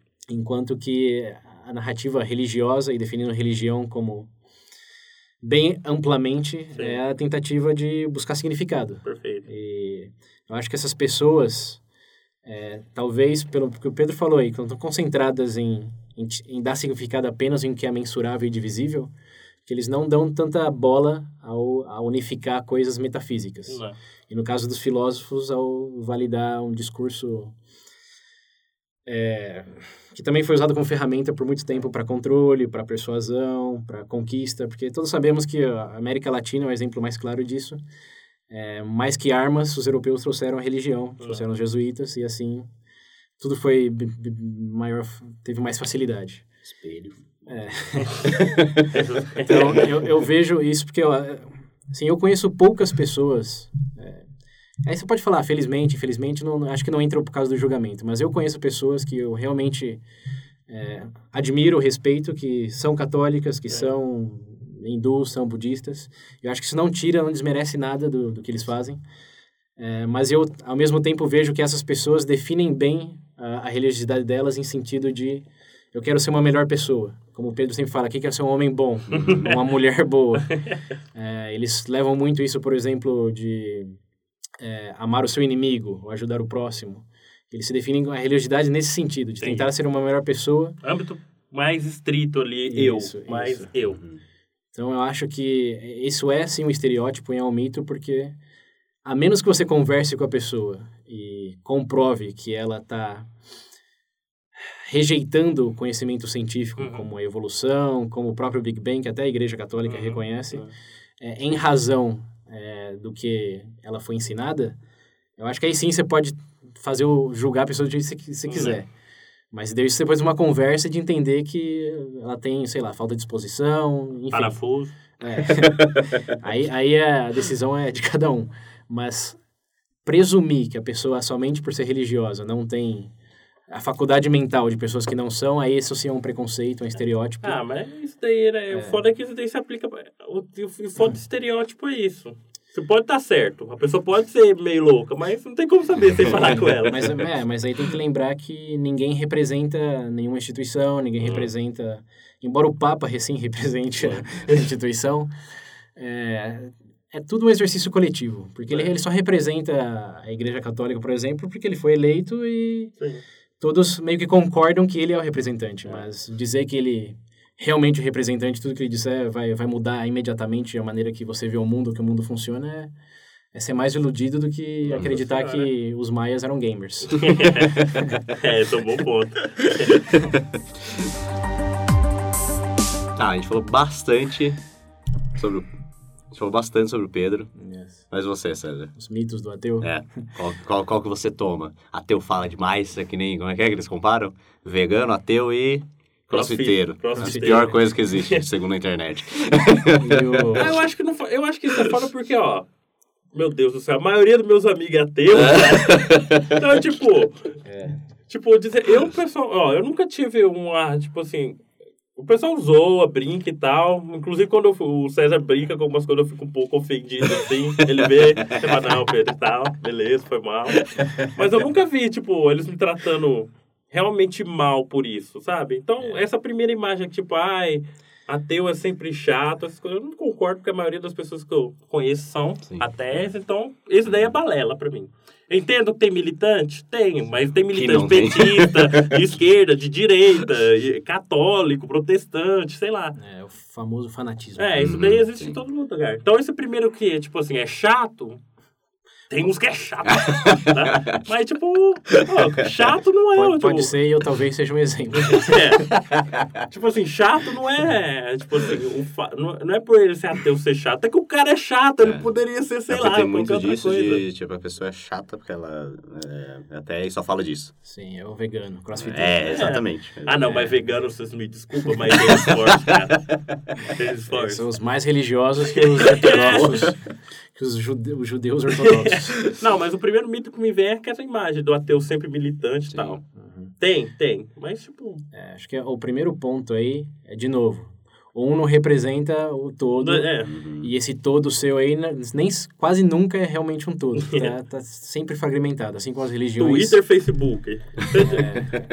Generalizar é o primeiro pecado capital de qualquer pessoa que você deveria ter mais respeito por. Tá generalizando demais é porque não pensou o suficiente sobre o assunto. Hum. É, então, ateu. Vamos lá. Primeiro, primeiro estereótipo é pensar que significa é arrogante no sentido de negar que algo a- além existe, algo que não conhecemos ainda. Uhum. Quando eu já defini aqui, não é bem assim. Não é para mim, pra pelo menos. Não é para mim, pelo menos. Mas a maioria dos ateus que eu conheço, que eu sigo, que eu Uhum. tive exposição, também fazem esse esforço de, de definir bem o que, que eles querem dizer por ateu. É, Esse é o primeiro, que é um arrogante filho da puta. Uhum. É, nem sempre. nem sempre. É que eu acho que tem, tem muitos que querem. é, é, tipo, vocês falaram de, de vegano e de. Qual era o outro? Crossfiteiro. Mas eu acho que o, o melhor analogia para esse estereótipo de ateu é a comunidade fã de Rick and Morty na internet. Nossa senhora. É. Porque, assim. Ah. Não vi a série até hoje, Depois- graças à internet. depois, depois de da gente ter comentado aqui dos números, bom, primeiro só em termos globais, é, religião hoje está em tá em descenso, é, devido a tudo que já comentamos, os Uhum. fatores históricos. No Brasil, por exemplo, em 60 era 95% católica a população, pelo menos se declaravam católica. Hoje está ao redor de 63, segundo a última pesquisa. Sim. É, nos Estados Unidos, tá a mesma. Mesma é, vibe. Tá, tá, na, tá na baixa. Em países nórdicos, a maioria já se declara como agnóstico não religioso. Na Suécia, que é o país número um hoje, está ao redor de 84% da população se declara sem religião. É, não necessariamente ateu, mas Sim. pelo menos agnóstico ou sem Uhum. religião. Já é, ó, quatro quintos do país que, Uhum. que, que entra ne- nessa bolsa. É, os únicos países que têm religião é, crescente hoje são os países em desenvolvimento, principalmente os que eram os mais subdesenvolvidos e estão em desenvolvimento agora, como os países africanos. E a, a Índia, a- quer dizer, a Índia sempre foi, mas a China particularmente. Sim, a China, na do- verdade, eles têm previsão de se tornar, um, é, devido à questão da população, um dos países mais cristãos do mundo. Faz sentido pelo tamanho e número de pessoas que tem lá, sim, né? Sim, não necessariamente católico, É. né? pontua bem. Cristão. Tem, tem, é, cristão. Tem o mormonismo, tá, tá chegando forte lá, Uhum. também em partes da África. Mas, assim, o- em termos estatísticos, o que se observa hoje é um crescimento da religião em, em países em desenvolvimento é, e é, cada vez menos pessoas religiosas em países já desenvolvidos Uhum. e já na fase final de desenvolvimento. Ali, sub, tá bem já, digamos. Uhum. E aí tem muita gente que re- correlaciona seguridade, segurança social, estabilidade econômica. Porque, como a gente falou de muleta aqui, Uhum. isso é algo que existe uma correlação. Não, não vamos falar, é, é um causa o outro. Mas se observa que um país que é estável, que Uhum. você realmente não precisa é, de uma entidade superior para explicar o porquê que você tem menos que seu vizinho, ou porquê que o seu filho morreu com bala perdida, ou Uhum. porquê que você tem que continuar trabalhando todo dia, embora nada melhore para você. É, que você não precisa dessa esperança transcendental e pós-vida, perde muita força o discurso. Sim. E esses países nórdicos são um exemplo é, assim, exímio disso. Sim. Como tá todo mundo bem, tem todo mundo que precisa, as igrejas hoje, no Canadá, eu falei dos países nórdicos, mas o Canadá tem até um artigo interessante que eu li recentemente, que as igrejas lá estão se tornando academias, se tornando restaurantes, porque essa é a utilidade delas hoje, que não... Pessoas já não vão buscar significado Hum. e auxílio à recuperação de traumas, etc., senão que é, ambientes que eles possam socializar com outras pessoas com o mesmo interesse. Sim, Porque a religião também fez bem por muito tempo de sim, sim. é, solidificar laços sociais. Mas, enfim, o, o importante do, do ateísmo é, hoje é, primeiro... Ah, não, eu tava falando do Rick and Morty, né? É. Vamos lá. Então, tem pessoas que olham essa, essa evolução, falam, as pessoas nos países mais ricos e melhor educados são ateias, e aqui, ó, os cientistas, os filósofos também, e eu quero ser esperto. Sabe o que, sabe que, que, que isso significa? Ser ateu. Porque aí, esse tipo de pessoa que usa essa maneira de pensar como, não sei, uma roupa que veste, que diz eu sou esperto, é, na maioria das vezes, a pessoa que o estereótipo é, justifica. Né? Que é a É pessoa culpa chata. dele, né? Que é a pessoa que só é aquilo porque ela acha que ser aquilo a faz esperta. Entendi. E por isso, imediatamente, todos aqueles que não são, não são espertos como ela e tem que aprender a ser esperto e reconhecer que é burro. Hum. Assim como quem não assiste Rick and Morty. É. Porque só quem consegue entender Rick and Morty ah, não. assiste Rick and Morty. passa lá. Se você não entendeu o Rick Morty, Nossa, que é. como, ah, não, cadê? Então, é, como eu também sou fã de Rick and Morty, eu posso fazer essa analogia que, sim, se você entende o que é e veio, é, teve aquela, essa, abriu seus olhos da maneira introspectiva, gradual, realmente entende o porquê que você se define assim, provavelmente não vai ser militante, provavelmente vai te chamar de burro, É. mas se é só um, um badge, como que é, um escudo, Uhum. um escudo de honra de que eu sou esperto porque X, aí é. Então, para aqueles que conhecem ateus nessa, nessa vibe, pergunta a história. Fala, como você virou ateu? Essa eu acho que é a primeira coisa que, que vai te dar o, O norte. a, a base para realmente pensar melhor naquela pessoa. Como o Pedro aqui falou do catolicismo dele, Uhum. De que ele fez a... Você não, não era muito inverso, interessado, é. e depois o meu, o meu caminho já é o mais tradicional, que eu cresci numa família cristã, é, protestante, é, testemunha de Jeová, É. é, e eu tive muita, muita exposição à religiosidade, a, a práticas, a crenças estritas de que não podia comemorar aniversário, de que Natal era era trocar presente, que era tudo comercial, enfim, foi tudo uma, uma transição de sair um mundo onde as regras eram bem definidas e para eu ser uma pessoa boa tinha que seguir elas, Uhum. para uma exposição melhor ao pensamento da, da, da religião, uma história história da religião foi o primeiro que me fez meio que repensar o que as regras que estavam me passando, porque eu percebi que tem tantas regras no mundo inteiro, como que essa é necessariamente a melhor. E depois exposição ao pensamento filosófico, que também vem do como definir o eu, como Uhum. definir o metafísico. E daí, ouvintes, foi ladeira abaixo. daí já com as bases bem, bem solidificadas do, do porquê, do porquê, do porquê, é, eu vi que realmente, eu, para mim me parecia mais é, uma ferramenta do que um meio do qual eu saí. Tipo, o Pedro entrou no meio, eu saí do meio, então passei a ver o meio por essas lentes de que era um meio necessário segundo X, Y, Z necessidades. É, enquanto que os ateus chatos, de novo, são aqueles que não tem meio nenhum, só tem o meio do como eu me faço sentir melhor em relação aos outros Hum. Sim. e usam disso como desculpa. É, mas bom, esse é o primeiro estereótipo. Nem todos, nem sempre. Pergunte o porquê é ateu. É, segundo estereótipo, ateu é amoral ou imoral, na pior dos, no pior dos casos. E a diferença Pedro, aqui, vai ó, pro céu ou não?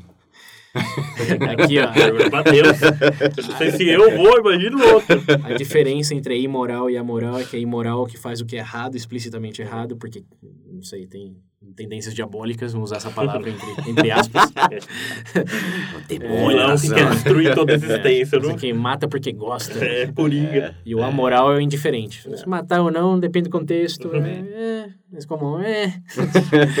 Conte-me mais e Deixa eu analisar primeiro. deve ser diferente. merece. É. E assim, é que isso, a gente entra num campo cinzento muito grande porque. Você falar que matar é sempre errado é mentira, porque é, o próprio, a própria religião dá, dá suas brechas. E, é, e se você pedir isso de uma pessoa que não é religiosa, você tem que também considerar contexto e, enfim, história da lei. É, mas esse estereótipo também é bem forte com uma pessoa indiferente, amoral, às vezes até má.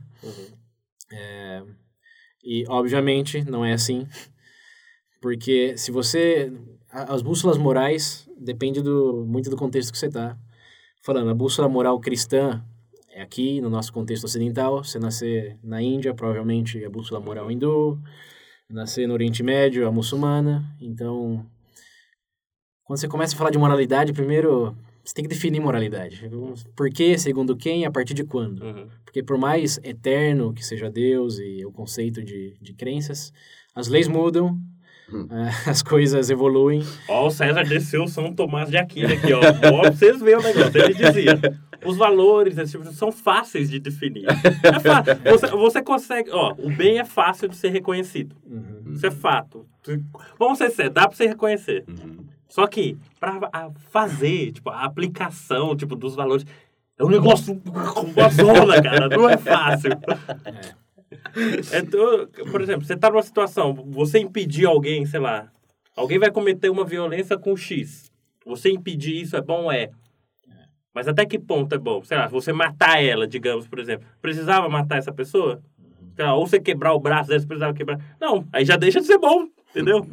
Então, é um, é um, é um exemplo Isso simples. Também é eterno dilema do abuso policial, né? É, o eterno dilema da abuso Tem, policial. na, tem nada a Mas ver o com ponto religião. principal é, é fácil de se, é fácil enxergar? Sim.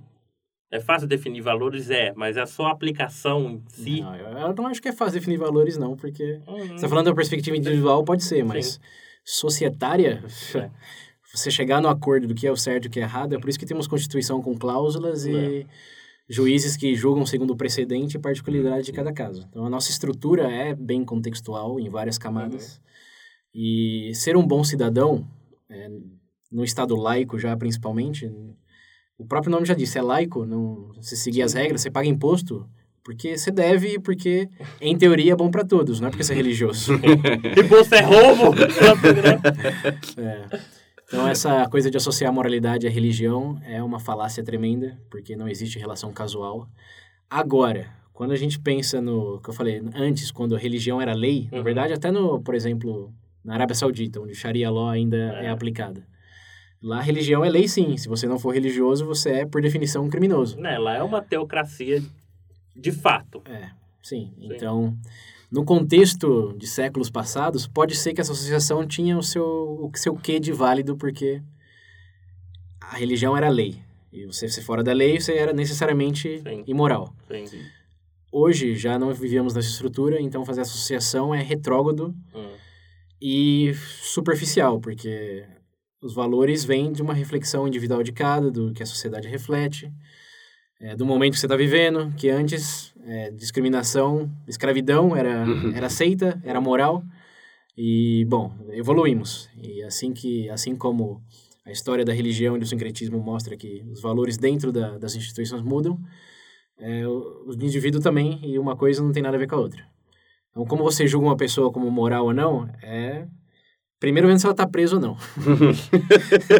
É bom isso. É, é primeiro. Segundo, perguntando se ela é política. Já entrando no outro estereótipo. Mas é, é realmente algo que você descobre com o que a pessoa faz, né? Não só com o que ela fala, mas são coisas extremamente subjetivas que um define segundo seu contexto, sua época, suas crenças. Ditado popular. Até papagaio fala. Olha só os tiozão de bar dando lição aqui, ó. Até papagaio fala, velho. A associação é sem mérito e até perigosa, É. porque se você definir religião como moralidade, e a religião dá uma volta para um lado mais extremo, radical, Uhum. como aconteceu com a ISIS, como aconteceu recentemente no Myanmar, com os próprios budistas que... Tudo que a gente falou do budismo, esse é um exemplo extremamente agravante É, da gente, paz. é. Teve, um, teve um genocídio, é sério, um genocídio, que a ONU até começou o processo para criminal, de crime contra a humanidade, Uhum. dessa bom de, de quem estava no que não evitaram esse genocídio da minoria is- islâmica que estava que tava lá. Ah, porque, é, isso é... Eu não vou entrar no mérito desse assunto, porque é bem delicado esse Sim, negócio. sim. Mas é, o ponto é, se a religião foi equivalente à moralidade, então a gente entra igual a política. Se você ser de um partido é igual a ser certo, tá certo sempre, se o partido virar para um lado stalinista, nazista, Uhum. É. é, o que, que, que significa isso? É verdade. Você não, não, não pode associar as duas coisas, pelo menos para mim, nunca. Porque até os papas têm seus históricos de... De- é, Quem não tem, olha hoje aí. então, é por isso mesmo. Tem... O que não faltam são teorias aí de líderes religiosos associando-se às coisas que, assim, numa perspectiva mais reflexiva, não deveriam, que de moral Bem, não tem nada. E você foi, você foi brando agora falar teorias, porque o- os Borja tá aí. É, tem... é que assim, eu não, não quero entrar em detalhes, não quero entrar. Tem- Vocês entendem, ouvintes? Tem, tem muita evidência. O que vocês quiserem caçar, Mas- você acha. É, mas... A igreja só porque foi Jesus que fundou, não foi esse cara, não. É, quem representa Jesus já é outro assunto, É. né? Mas também tem pro outro lado, porque muita gente associa, por exemplo, Stalin, que proibiu a religião na Rússia, se definia como ateu, mas... Aí, A parte irônica é que o Stalin foi chegar, chegou a fazer seminário para se tornar padre, sabia? Não É. sabia, não. Eu também não sabia, não. Não sabia, não. É, assim, se você pensar em, em crimes como a criminosos contra a humanidade, tem a sua boa porcentagem de religiosos e não religiosos. Não, isso sempre teve. E aí não, não, não existe associação Meu filho, direta entre ser ruim ou não, independente, independente do uniforme que você estiver vestindo, você vai ser ruim ou não, cara. É, como você julga aí, segundo o contexto. É. Porque fazia muito tempo era certo, era até visto com bons olhos dizimar pessoas não desejadas. Pensa em Esparta. É, isso é verdade. É, mas ah, não vivemos mais nesse, nesse mundo, então não, não julgue as outras pessoas desde esse mundo equivalendo a A a B. Então, essa é, é como você desmistifica o estereótipo. E para finalizar, Tem mais. Ah, sempre tem. Até tem, tem, tem vários.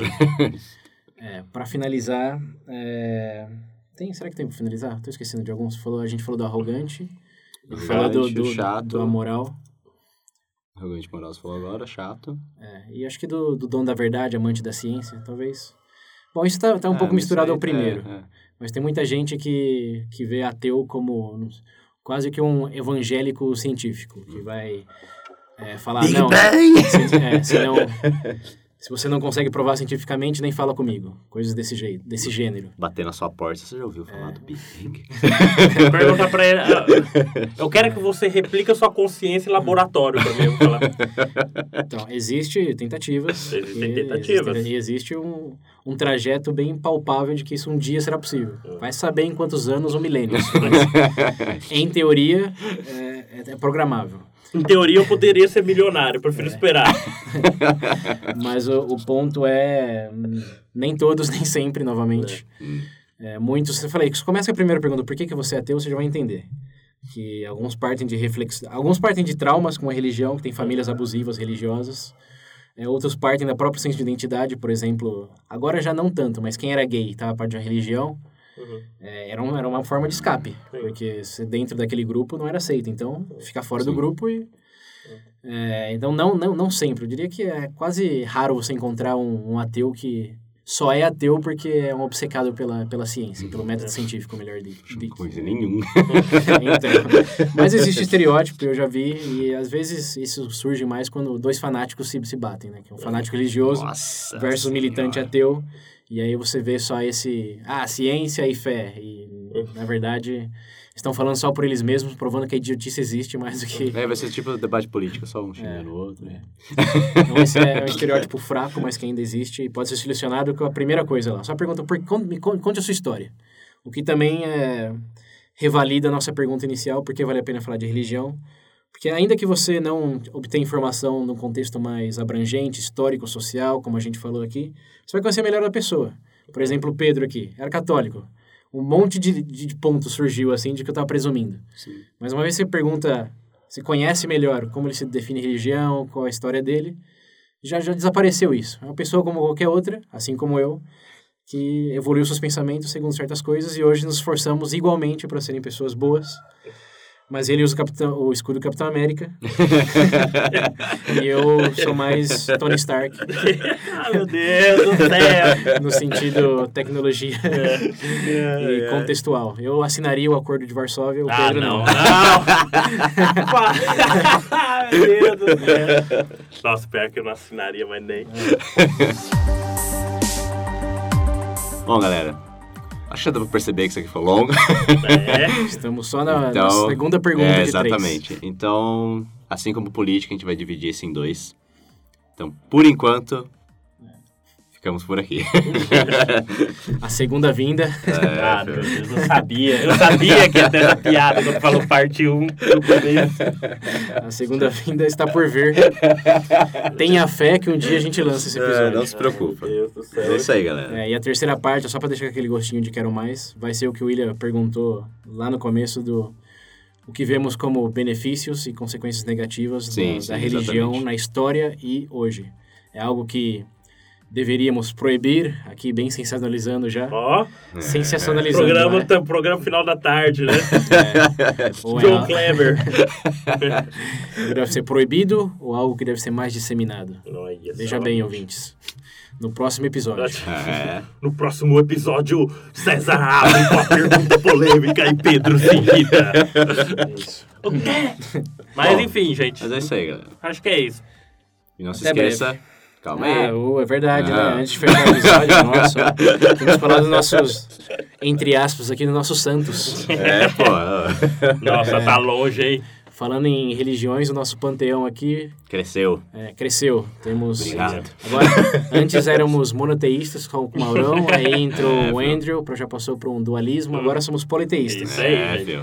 É, obrigado, Maurão, Andrew, Davi. Lucas, Nossa, Nath. Bárbara, Nath, Ó, gente, Ricardo. eu não tenho que ficar falando Dani. todo mundo, não. Eu vou falar obrigado, padrinhos. Obrigado, é todo, padrinhos. todos vocês, menos a Dani. Não, mentira. É, por favor, disseminem as boas novas do, do Veja Bem. Vocês Certo. também, ouvintes não padrinhos ainda. Isso aí. Se não consegue contribuir diretamente financeiramente, por favor, deixem um review no iTunes ou na plataforma que vocês usem. É, Compartilhem. teve um ouvinte que deixou no iTunes depois do nosso episódio que a gente Ó, pediu. bacana, Ó, obrigado. Infelizmente esqueci seu nome, mas eu vi que você deixou cinco estrelas e falou espero ansiosamente por, pelo próximo episódio, um podcast legal, aí, algo gente. nessa linha. Isso aí, Obrigado. galera. Então siga o exemplo desse ouvinte também, ó. Padrinho é o primeiro exemplo. Isso aí. Segundo exemplo, ou conjunto, né? Se puder fazer os dois, melhor ainda. No perfeito. É, deixa, deixa as estrelinhas, um, um comentário também, porque as estrelinhas é o mais fácil, mas o comentário Sim. que realmente leva a pessoa a se interessar e dar o clique. Isso aí. Então, uma vez mais, obrigado a todos que já contribuíram e obrigado àqueles que estão por contribuir. Temos fé em vocês. Sim. ênfase na palavra fé. é, Número do WhatsApp. número do WhatsApp, para quem não lembra, é 19 98 908 1238. Repetindo. 19 98 908 1238. E é isso aí, gente. Muito obrigado e até a próxima. Isso aí, galera. até breve. Fiquem, Até. com, fiquem com Deus.